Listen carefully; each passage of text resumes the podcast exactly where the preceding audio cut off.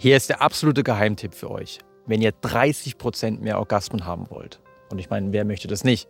Und wenn ihr eure Schlafqualität drastisch verbessern wollt, wenn ihr endlich wieder erholsam schlafen wollt, dann müsst ihr nur Socken tragen im Bett. Und das Ganze ist durch Studien bewiesen.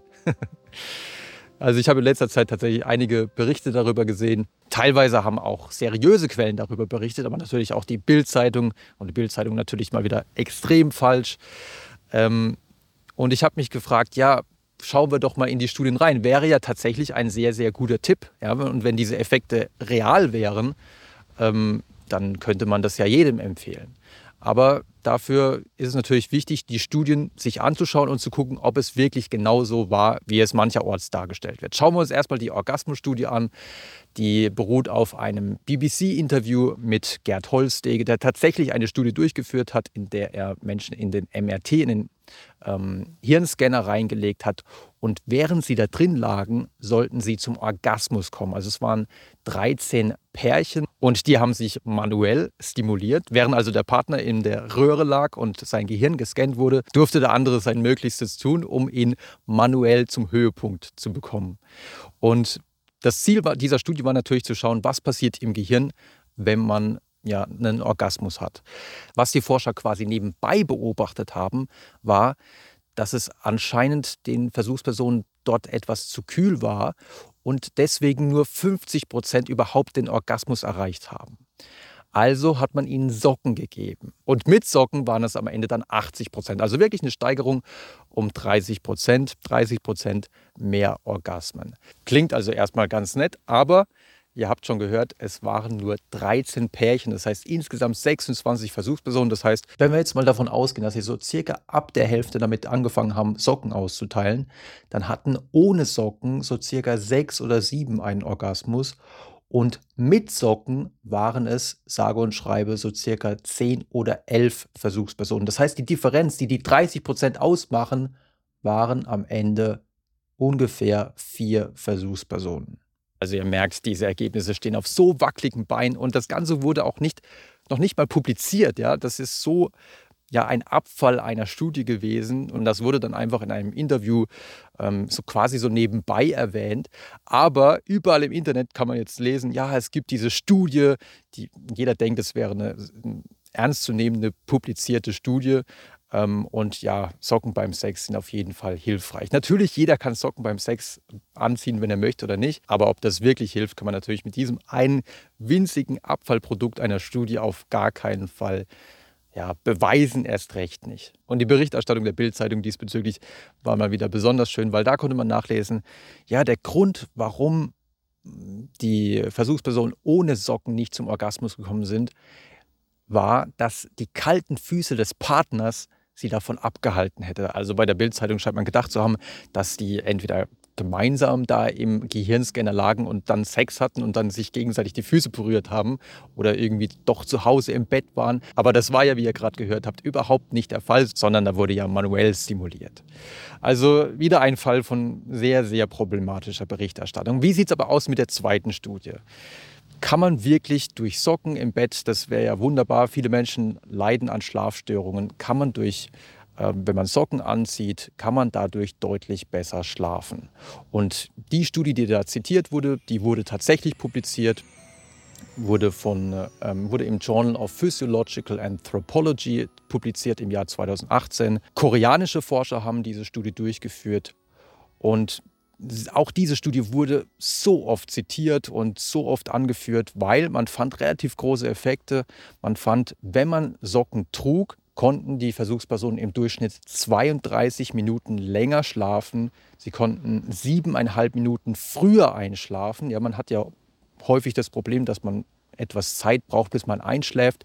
Und siebeneinhalb Minuten sind ein sehr ordentlicher Effekt. Und vielleicht noch interessanter, man fand auch, dass man 7,5 Mal weniger im Schlaf aufwachte, wenn man die Socken trug. Also wirklich wunderbare Effekte auf den ersten Blick. Und das ist wahrscheinlich auch der Grund, warum das alle zitiert haben. Aber irgendwie hat man den Eindruck, dass jeder nur das Abstract gelesen hat und nicht wirklich in die Studie reingelesen hat.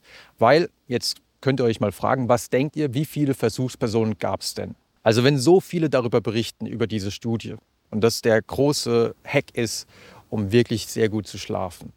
Wie viele Versuchspersonen gab es denn? Waren es 100? Waren es 500? Nö, es waren sechs Versuchspersonen. Sechs Versuchspersonen. Und diese Versuchspersonen waren sechs junge Männer. Das Durchschnittsalter war 23 Jahre, was natürlich die Generalisierbarkeit der Ergebnisse extrem einschränkt. Treten solche Effekte eventuell nur bei Männern auf?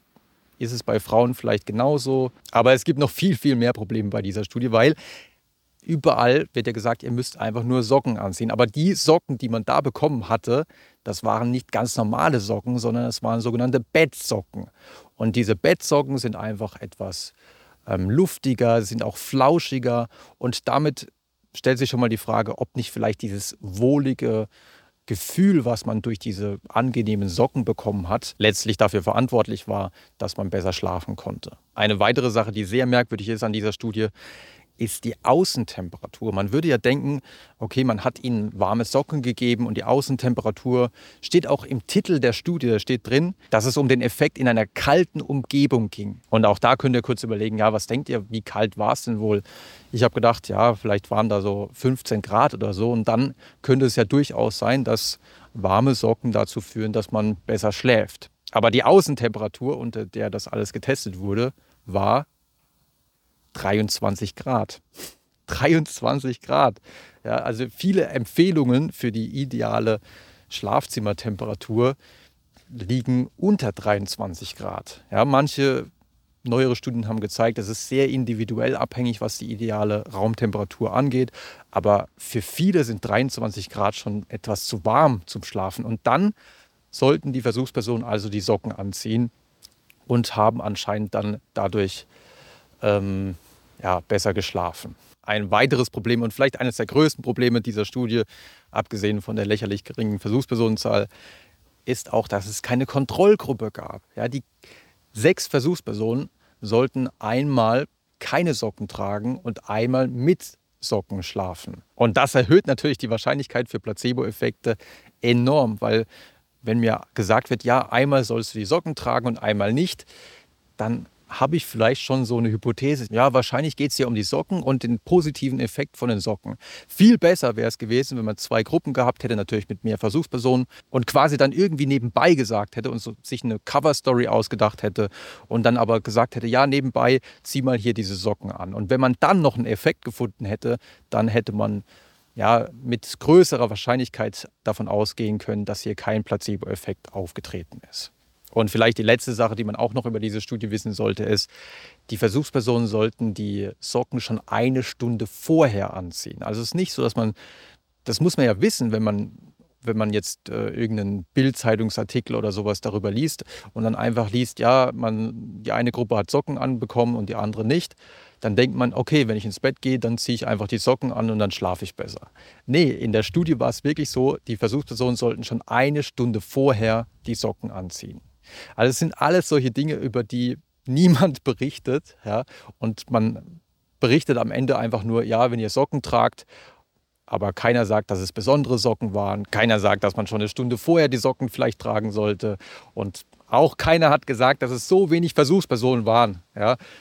Bei so wenig Versuchspersonen, ich, versuche nochmal zu erklären, warum das ein Problem ist. Bei so wenig Versuchspersonen kann es natürlich sein, dass einer oder zwei vielleicht ausgerechnet an den Tagen, wo sie keine Socken getragen haben, aus irgendeinem anderen Grund, weil an dem Tag irgendwas Aufregendes passiert ist. Vielleicht hat die Freundin mit dem Schluss gemacht, vielleicht hat er ja, eine wichtige Prüfung versemmelt und konnte deswegen nicht einschlafen. Und wenn man so wenig Versuchspersonen hat, dann gleicht sich so etwas statistisch nicht aus.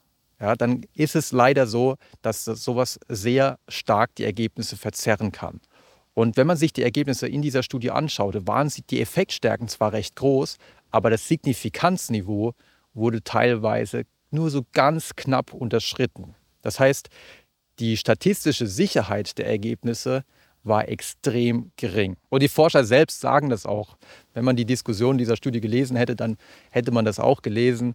Die Forscher selbst sagen auch, wir brauchen auf jeden Fall noch größere Studien mit mehr Versuchspersonen. All das soll jetzt nicht heißen, dass Socken anziehen beim Schlafen oder beim Sex, dass man das nicht machen sollte. Nein, wir haben leichte Anfangsverdachte, dass so etwas eventuell funktionieren könnte. Ich würde das eine als Pilotstudie ansehen und das andere als ja, Abfallprodukt einer Studie, was auch so ein ganz minimaler Anfangsverdacht ist. Das heißt, probiert es gerne aus, macht gerne damit weiter, wenn ihr es sowieso schon macht. Und wenn euch irgendwo solche Studienergebnisse, ob es jetzt von der Bildzeitung, von Faktastisch oder irgendwelchen anderen Quellen, manchmal sind leider auch seriöse Quellen nicht so auf den Punkt, wenn euch irgendwo sowas präsentiert wird, dann geht bitte da skeptisch ran und im Idealfall findet ihr auch bei Google Scholar die Originalstudie und dann lest einfach mal da rein und schaut, ob das wirklich so ist, wie da berichtet wurde oder ob in den Studien schon einige Merkwürdigkeiten sind, sodass man die Ergebnisse durchaus etwas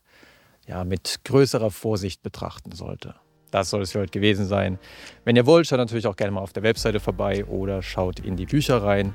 Ansonsten sehen wir uns gerne beim nächsten Mal wieder.